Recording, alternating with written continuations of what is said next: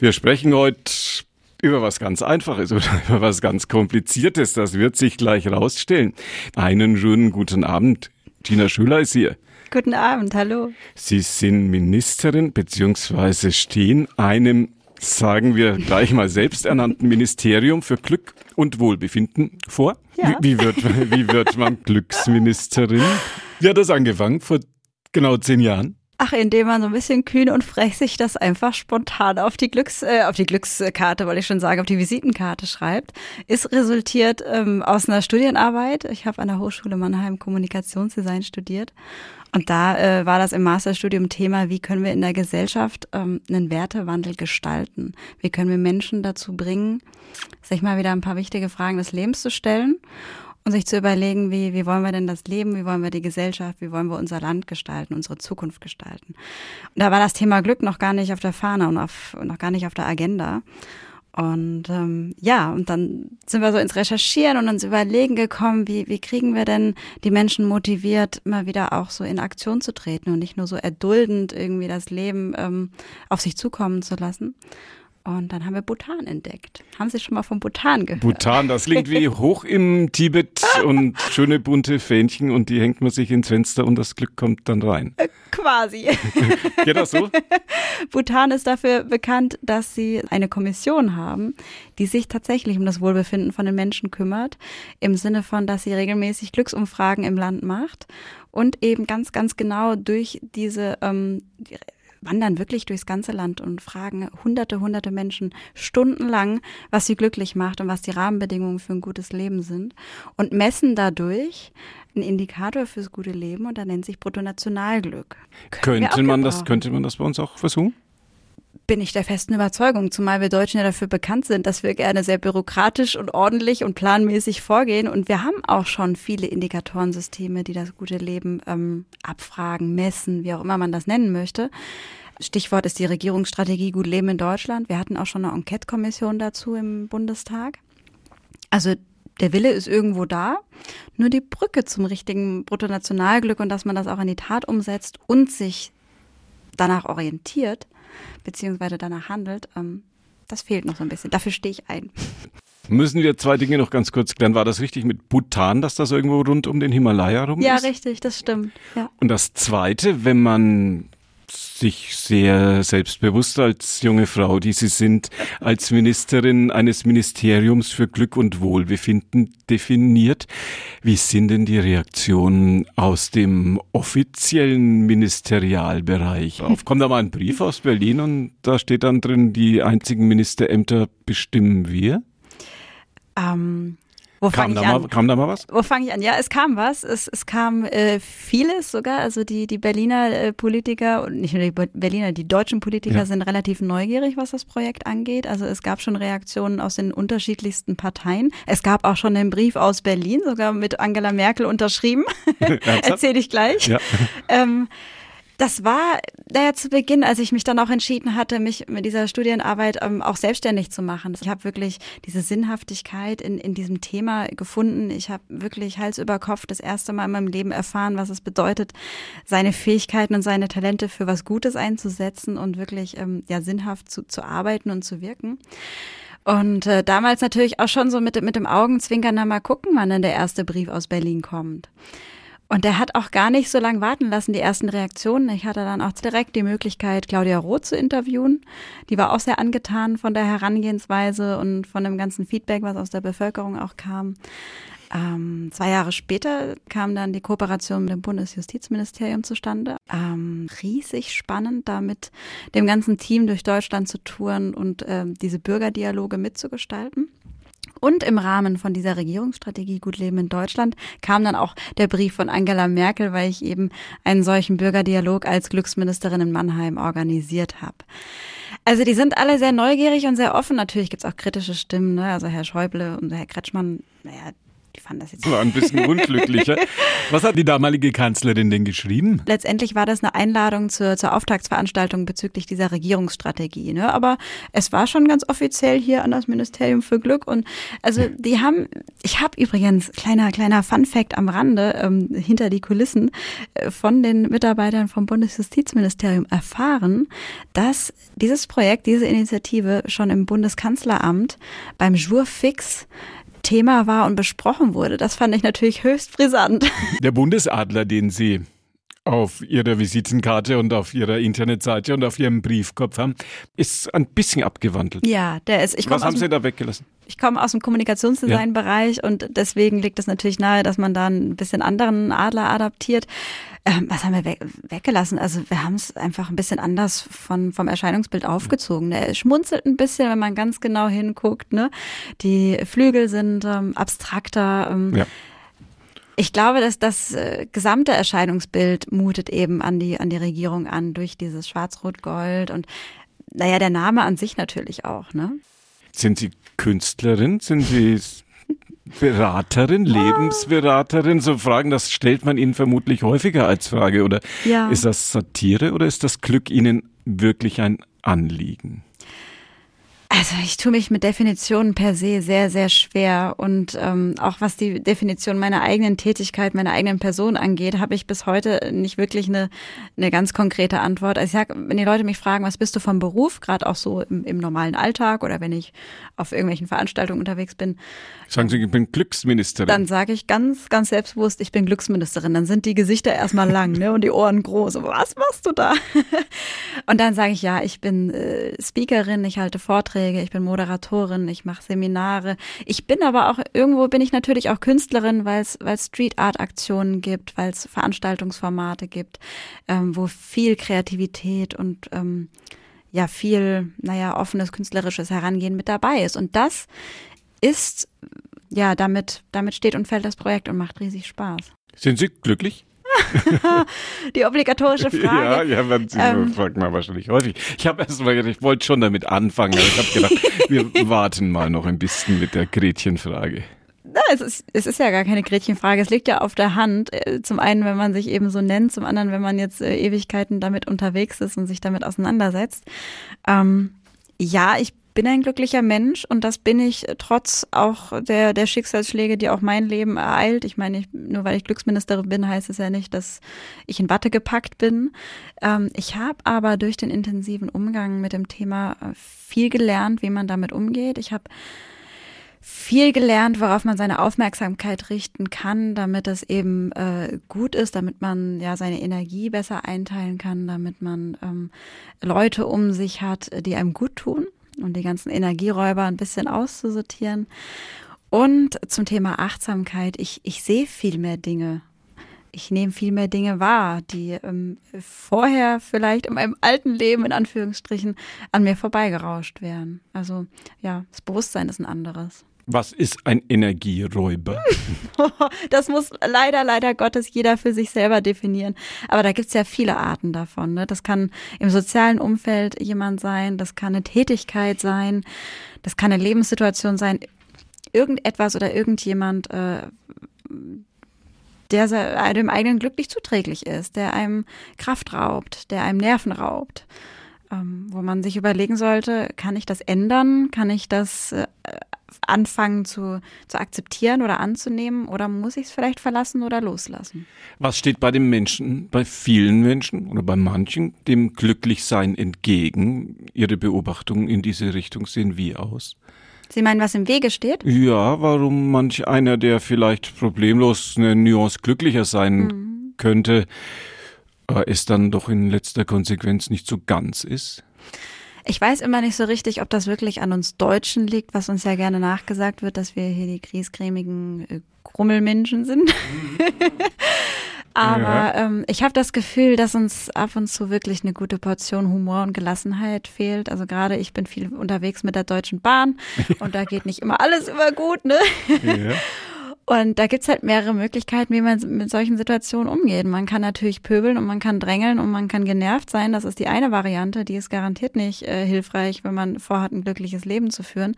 Man kann aber auch sich gegenseitig aufmuntern, helfen, unter die Arme greifen und, und auch mal ein Witzchen reißen. Ne? Also deswegen sage ich, na, Humor und Gelassenheit, natürlich kann man nicht alles weglächeln im Leben. Es geht nicht darum, Probleme zu ignorieren. Aber gerade im zwischenmenschlichen Bereich können wir doch oftmals Dinge leichter nehmen und uns selbst auch nicht ganz so ernst zu nehmen. Ne? Gibt es Unterschiede, wo die Menschen glücklicher sind? Jetzt mal ausgenommen von Bhutan, wo ja die Glückskommission im ganzen Land unterwegs ist. Was aber übrigens gar nicht heißt, dass Bhutan das glücklichste Land ist. Ne? Also die haben sich das äh, letztendlich auf die Fahne geschrieben, weil sie daran arbeiten wollen und weil sie das in den Fokus setzen wollen. Aber die sind im, im Glücksranking im World Happiness Report sind die, glaube ich, im, im, niedrigen, mittleren Feld. Also die sind jetzt gar nicht die glücklichsten. glücklichsten Was wird denn da gefragt bei dem World Happiness Report? wenn, wenn, wenn ich jetzt, sagen Sie noch mal zwei, drei Fragen. Das sind ähm, letztendlich die Säulen des die Säulen des Lebens. Also da wird zum Beispiel abgefragt, auch was das finanzielle Einkommen mhm. ist, mhm. was das soziale Umfeld angeht, was Bildungsstandards angeht, was Frieden angeht, Sicherheit. Also das sind letztendlich so die ganzen ähm, wie soll ich sagen, Eck, Eckpfeiler des Lebens, die abgefragt werden. Ne? Im Bhutan ist es so, da ist es nochmal ein bisschen anders innerhalb dieser, dieser Umfrage vom Bruttonationalglück. Da werden auch viele weiche Faktoren abgefragt, da werden viele Gefühlslagen abgefragt, äh, zwischenmenschliche Sachen werden da intensiver abgefragt. Aber generell im World, World Happiness Report kann mhm. man auch nachlesen. Da gibt es eine riesige äh, ähm, Statistik und Studie dazu, ganz offen einsehbar auf, auf der Internetseite. Einmal bei Google World Happiness Report reinschreiben. Richtig, äh, tausend, tausend Seiten PDF quasi mit ganz tollen ähm, Grafiken auch, wo man sich so durch, durchklicken kann. Ne? Wenn man Ihren Namen reinschreibt, dann kommt das Ministerium für Glück und ja. Wohlbefinden gleich an, sofort an erster Stelle. Ich habe es ausprobiert, bevor Sie zu uns ins Radio F-Studio gekommen sind. Wo sind denn die Gewinner dieses World Happiness Report? Reports, wenn wer man auf Platz 1 ist. Ja, wer sind die glücklichsten? Was schätzen Sie denn? Ja, ich weiß es ja. Ich habe hab schon, schon, mal reingeguckt. Ja, frage ich Sie umgekehrt, warum ist Finnland, warum sind die Finnen am glücklichsten? Warum sind die Skandinavier generell am glücklichsten? Die Finnen sind es dieses Jahr auf Platz ja. eins. Die haben sich irgendwie die letzten Jahre auch so abgewechselt. Äh, vorher war Norwegen Platz eins, davor mhm. war Dänemark Platz eins. Es ist spannend zu sehen, was Skandinavien offensichtlich anders macht. Ähm, ich würde das jetzt gar nicht mal nur auf Finnland ähm, münzen, weil es generell, glaube ich, die Mentalität im Norden ist. Wobei ich das immer noch höchst faszinierend finde, weil ich persönlich brauche ein bisschen Sonnenschein. Es sind ja lange ja. Winterabende und all diese Dinge. Hm, was, was ich so beobachtet habe im, im Laufe der Jahre, ist, dass die äh, schon eine andere Mentalität und vor allem auch eine andere soziale Struktur innerhalb der Gesellschaft haben. Da ist viel mehr, viel mehr Miteinander als gegeneinander, was bei uns ja gerne mal so die mhm. Ellenbogengesellschaft ist, äh, findet man da ähm, generell nicht so sehr. Es ist ein ganz, ganz tolles, ähm, wie soll ich sagen, ganz toller sozialer äh, Rückhalt, auch was jetzt zum Beispiel Kinderbetreuung angeht, was Vereinbarkeit von Familie und Beruf angeht. Ich mag eigentlich das Wort Work-Life-Balance nicht, aber mhm. die kriegen das wirklich super. Klingt hin. ein bisschen nach BWL-Seminar. und was ich auch faszinierend finde bezüglich der skandinavischen Länder ist, dass die wie soll ich sagen, so verschiedene Philosophien und Ansichten ans Leben haben. Also Sie kennen vielleicht das Hügge-Phänomen aus Dänemark. Nee. Hügge, H-Y-G-G-E geschrieben, bedeutet so viel wie, ähm, naja, die Fähigkeit, es sich schön und gemütlich zu gestalten, das Leben und die Situationen, ob das jetzt zu Hause im räumlichen Bereich ist oder auch ob das im zwischenmenschlichen Bereich mit meinen Lieblingsmenschen ist, sich Zeit zu nehmen und es sich schön und gemütlich zu machen. Die äh, Schweden die haben auch noch was ganz, ganz Spannendes. Äh, Lagom heißt das. Und das bedeutet, dass man ähm, nach der Balance strebt. Also nicht zu viel möchte, auch zum Thema Erwartungen. Und natürlich auch nicht zu wenig, sondern so in der Balance zwischen zu viel und zu wenig ist. Ist das etwas, was allgemein gut ist? Also ich bin mir ziemlich sicher, dass die ähm, Menschen in der Kultur das schon hm. in irgendeiner Form kennen. Lass uns aber nochmal auf die Finnen zurückkommen. Die haben nämlich auch was ganz Spannendes. Ich kann das nur leider nicht so gut aussprechen. Das ähm, wird Eli Mölli Negipta. was, was, was? was ja, so Finnisch geht doch so. Können Sie Finnisch? Nee, kann nur so tun. das Wort heißt Kalsari Kennet. Zumindest ja, wird so geschrieben. Ja. Und das ist ähm, die Freude daran, Zeit mit sich selbst zu verbringen. Alleine zu sein, zu zelebrieren, finde ich wunderschön. Und auch das haben wir Deutschen, wenn ich die Leute da draußen beobachte, ab und zu ein bisschen verlernt vor lauter Ablenkung und Handy und Mach und Tu und Kommunikation. Einfach mal abschalten im wahrsten Sinne des Wortes und sich mit seinen eigenen Gefühlen und Gedanken beschäftigen. Das Glück. Heute Abend unser Thema. Info und Spezial bei mir ist Gina Schöler. Glücksministerin ihres selbst kreierten Ministeriums für Glück und Wohlbefinden. Das feiert zehnjähriges Jubiläum.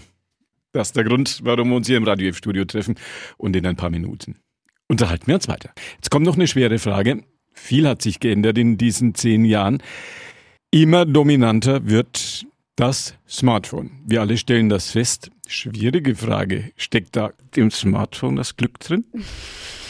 Äh, oh. Es ist Fluch und Segen zugleich, natürlich. Ne? Also es ist zum einen natürlich die riesige Möglichkeit, sich mit Menschen zu vernetzen, sich ähm, mit Menschen zu verbinden. Da sind auch schon die tollsten Sachen daraus entstanden, aber auch hier wieder Lagom, ne? Ja. nicht zu viel. Ja. Ähm, ich weiß gar nicht, ob das ein Problem von meiner Generation ist. Ich bin jetzt Jahrgang 86. Ich kann jetzt nicht von den Jüngeren reden. Also wie, wie die Kinder und Jugendlichen heutzutage damit umgehen, das ist wahrscheinlich nochmal eine andere Geschichte, weil die wirklich damit aufgewachsen sind. Ich bin ja quasi reingewachsen. Ähm, es ist ein großes Potenzial dafür da, dass man sich nonstop berieseln lässt. Ich kenne auch mehrere Leute, die älter sind als ich, ja, die auch, auch von dem Ding abhängig sind. Ich auch. Ja. Wo sind die unglücklichsten denn eigentlich? Es sind viele afrikanische Länder da. Ja. Also ist natürlich auch klar, es braucht, es braucht ein gewisses Maß an Sicherheit, es braucht ein gewisses Maß an finanzieller Sicherheit, auch damit das überhaupt nur eine Chance hat, ähm, das Glück in irgendeiner Form, dass das wachsen kann. Das ist klar. Was muss man tun, um glücklicher zu sein? Kann man das erreichen? Kann man sich das vornehmen? Was sagen die Besucher ihrer ministeriellen Veranstaltungsrunden? Also ich glaube, vornehmen ist da schon wirklich das richtige Wort, weil das, sage ich immer, ist der erste Schritt, sich erstmal darüber bewusst zu werden, dass ich ähm, an diesem Thema oder an, an, meinem, an meinem Leben arbeiten möchte, dass ich mich weiterentwickeln möchte, dass ich neugierig bin, dass ich offen bin, dass ich bereit bin auch für Veränderungen, die vielleicht auch nicht immer leicht sind. Ne? Also ich habe da so ein kleines, im, im Kleingeschriebenen steht drin, Glück hat Nebenwirkungen. Ne? Zum Beispiel? Das ist auch nämlich das Ergebnis von, von vielen Seminaren, äh, wo, wo Menschen dann vielleicht mit einer beruflichen Frage reinkommen, irgendwie macht mich mein Job nicht mehr glücklich wenn sie dann aber anfangen, sich Fragen zu beantworten und mal genauer hinzusehen, dann merken viele, naja, vielleicht eigentlich drückt der Schuh an einer ganz anderen Ecke und ich sollte mal äh, bestimmte andere Themen angehen. Ne? Also ja, kann man, man kann Glück lernen, trainieren, wie auch immer man das nennen möchte. Man kann sich definitiv auf die To-Do-Liste ganz oben schreiben und jeden Tag ein bisschen diesbezüglich die Sinne schärfen. Ähm, was ist schon da, was toll ist, was tut mir gut, was möchte ich verändern, welchen Schritt kann ich gehen? Und ähm, dafür braucht es manchmal auch ein bisschen Mut. Das ist nicht immer leicht. Möchte ich, möchte ich gerne vorwarnen. Sie haben ein Buch geschrieben, habe ich gesehen. Sind das Glücksrezepte? Wie heißt das? Äh, Glücksrezepte sind das nicht. Es heißt, das kleine Glück möchte abgeholt werden. Also ja. Es sind 222 Anstiftungen vom Ministerium für Glück und Wohlbefinden. Und ähm, ich habe damals die Anfrage vom, vom Campus Verlag bekommen und ich war mir nicht so ganz sicher. Ich habe auf meiner Bucketlist noch nie draufstehen gehabt, ich möchte ein Buch schreiben. Ja. Manche haben da so, so einen Traum. Ja. Und ich fand es viel spannender, ähm, in mein Netzwerk reinzugehen und in meine Community, auch im, im Online-Bereich, in den sozialen Kanälen, habe ich gesagt, Leute, ich habe die Möglichkeit, ein Buch zu schreiben und ich würde das voll gerne mit euch zusammen machen. Und ich möchte ähm, Kurzgeschichten aus dem ganz echten, authentischen, prallen Leben sammeln, die euch äh, dazu bewogen haben, innezuhalten und zu sagen, Mensch, das Leben ist schön. Egal, ob es jetzt traurige Momente waren, ob es fröhliche Momente waren, ob es lustige Momente waren. Es hat mir irgendwie so einen kleinen Aha-Moment beschert, der mir zeigt, ähm, so sieht das kleine Glück im Alltag aus. Das ist draus geworden. Zehn Jahre ist es jetzt her, dass Sie diese Marke, diese Mission Ministerium für Glück und Wohlbefinden auf den Weg gebracht haben. Können Sie irgendwo hingehen, ohne dass jemand sagt, oh je, hier, jetzt kommt die Glücksministerin? Also natürlich die, die Menschen um mich rum, die mich äh, von Beginn an begleiten, sei das jetzt in meinem Leben selbst oder auch innerhalb des Projektes. äh, die haben natürlich alles mitbekommen. Ne? Und dementsprechend ist das schon immer Thema. Was ist der Status quo? Was steht an? Äh, welche E-Mails hast du gerade im Postfach? Wer steht mit dir im Kontakt? Die sind neugierig. Ne? Und neue Bekannte, wenn ich auf einer Party bin und Smalltalk und was, was machst du beruflich, dann atme ich immer erstmal tief durch, weil ich Respekt davor habe, äh, zu sagen, ich bin Glücksministerin, weil dann habe ich einen drei Stunden Monolog vor mir. Aber es ist spannend, man ist definitiv immer im Gespräch, ja. Und wir haben heute ein bisschen geklärt, wie es ist, Glücksministerin des Ministeriums für Glück und Wohlbefinden zu sein. Eine Mission meines heutigen Studiogasts, Gina Schöler gezögert, ob ich China sagen soll. China. Hm, China. Ganz einfach China. Nichts davor, nichts dahinter. Da und, ähm, und ein bisschen Italienisch. Sind die Italiener glücklich? Auch nicht so, oder? Manchmal mehr, manchmal weniger. Ich, ich habe jetzt die Zahl vom Ranking nicht im Kopf, aber wenn man in Italien ist, hat man doch eigentlich das Gefühl, da ist immer Geht alles, schon, ne? äh, So. La Dolce Vita ist doch immer ganz angenehm, ne? China war bei uns. China Schüler, Ministerium für Glück und Wohlbefinden. Schön, dass Sie den Weg zu uns gefunden haben. Halbwegs ähm, glückliche Umgebung hier bei uns. Ja, absolut. gut. Vielen Dank für die Einladung. Haben wir doch ganz gut hinbekommen. Dann sage ich schon mal, dass das eine glückliche Sendung war. Das war die heutige Ausgabe von Vorort Spezial, unsere Interviewsendung. Günther Moosberger war Ihr Gastgeber. Das Gespräch mit Gina Schüler können Sie nachhören. Jetzt gleich ab 21 Uhr oder vielleicht auch schon ein bisschen früher. www.radio.fd Vorort Spezial oder auf unserer Plattform podio.de. Da steht's dann lang und länger. Einfach bei Google Podcast Vorort Spezial reinschreiben. Dann kommt das. Danke fürs Touren und noch einen glücklichen und gemütlichen Herbstabend bei Radio F auf der 94.5.